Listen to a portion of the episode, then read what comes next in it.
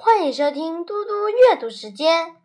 今天我要阅读的是安德鲁·克莱文斯的校园小说《零花钱大计划》第十五章：上课。每个星期五晚上，格雷格一家都会聚在一起看影片，但今晚罗斯和爱德华跟他们高中同学出去了。格雷格可不在乎，这表示他可以挑自己想看的影片。七点半，格雷格一个人霸占了爸妈、半张沙发、一大碗爆米花、一瓶沙司和一部好看的《印第安纳琼斯》电影。电影一开始就很精彩，动作、音乐和音效加在一起，格雷格几乎没注意到门铃响了。也几乎没注意到他妈妈去开门。接着，妈妈回到客厅说：“格雷格，莫拉找你。”格雷格的眼睛盯着屏幕说：“什么？”他说：“把电影暂停一下。”房间安静下来时候，他说：“是莫拉兄，他在门口。”莫拉，格雷格说：“他来干什么？”他妈妈耸耸肩说：“他只问我你在不在家。”格雷格很快的喝了一口沙司，从沙发上站起来。莫拉站在门口，他拿着一个大信封。格雷格还没开口，他就把信封交给他。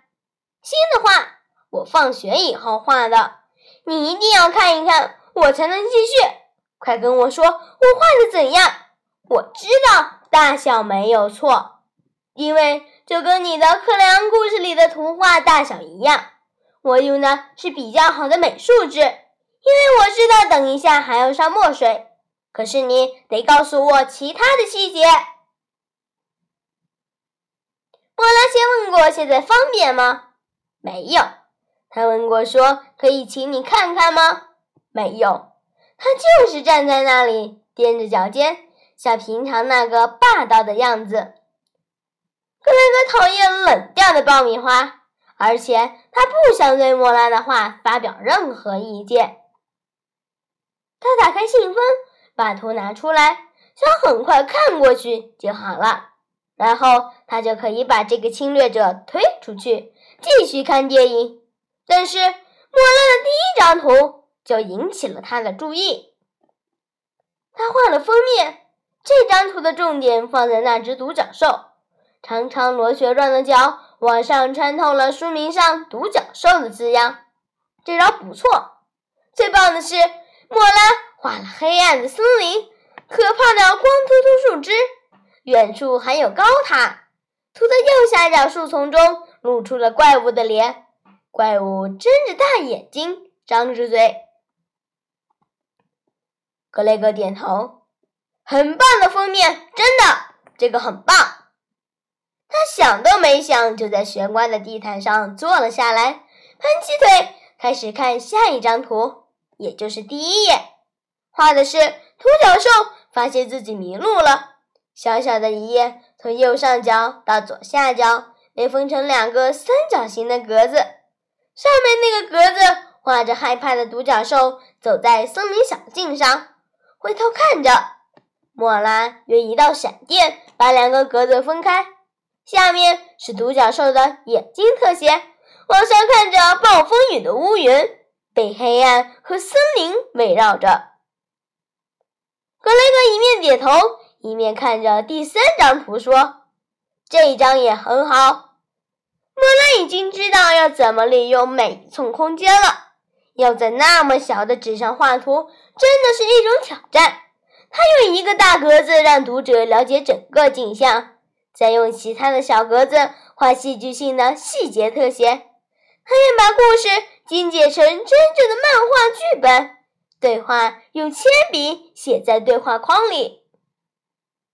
格雷格，是他爸爸的声音。你要我们等你一起看电影吗？嗯，不用。格雷格喊着：“那篇我已经看过了。”现在我得帮忙看一下这个，嗯，看一下图啦。我们会在游戏室，我等一下再过去。这时候，莫拉的图画比夺宝奇兵有意思多了。格雷格想要试试帮他上墨水，拿去。他把所有的图都换给莫拉，往地下室的门指一指：“你先去下面，我得去房间拿些东西。”三分钟后，格雷格带着一篮美术用具来到游戏室。他拉了一张椅子，把台球桌摆成工作桌。他从信封里拿出莫拉的封面图，快速上楼到客厅去，忽视他的爸妈和电影，先复印了两张来做练习。格雷格回到游戏室坐下，选了一支小水彩笔，进到墨水瓶里开始实验。独角兽是白的，所以他得把附近都涂黑。他还爱用对比明显的黑色和白色。他放下水彩笔，拿起一支蘸水笔，把薄薄的金属笔头放到墨水里，帮独角兽的鬃毛加上一些细节。莫拉走过来，站在他身后，伸长脖子看。格雷格不理他。他走到他右边，一只手放在台球桌上，更靠近了点。嘿，格雷格说：“别撞到桌子。”那我现在要做什么？他问。“随便做什么，看电视、回家，就是不要撞到桌子。拿去吧，这张纸，还有这把尺子，篮子里面有铅笔和橡皮擦。你再画一些图好了。你可以坐在那边画。”莫拉在电视前的小桌子上把东西摆好。他坐在地毯上，背对沙发，面对格雷格。他把信封里的纸翻了翻，找到故事大纲，找到他要画的下一页。先用尺画边线，然后在纸上做了一些记号。他看了看，又全部擦掉，再试一次，然后停下来，又擦掉。他就是没办法专心。他知道为什么，因为。坐在格雷格·肯顿家的游戏室地板上，实在是太奇怪了。谢谢大家，我们下次再见。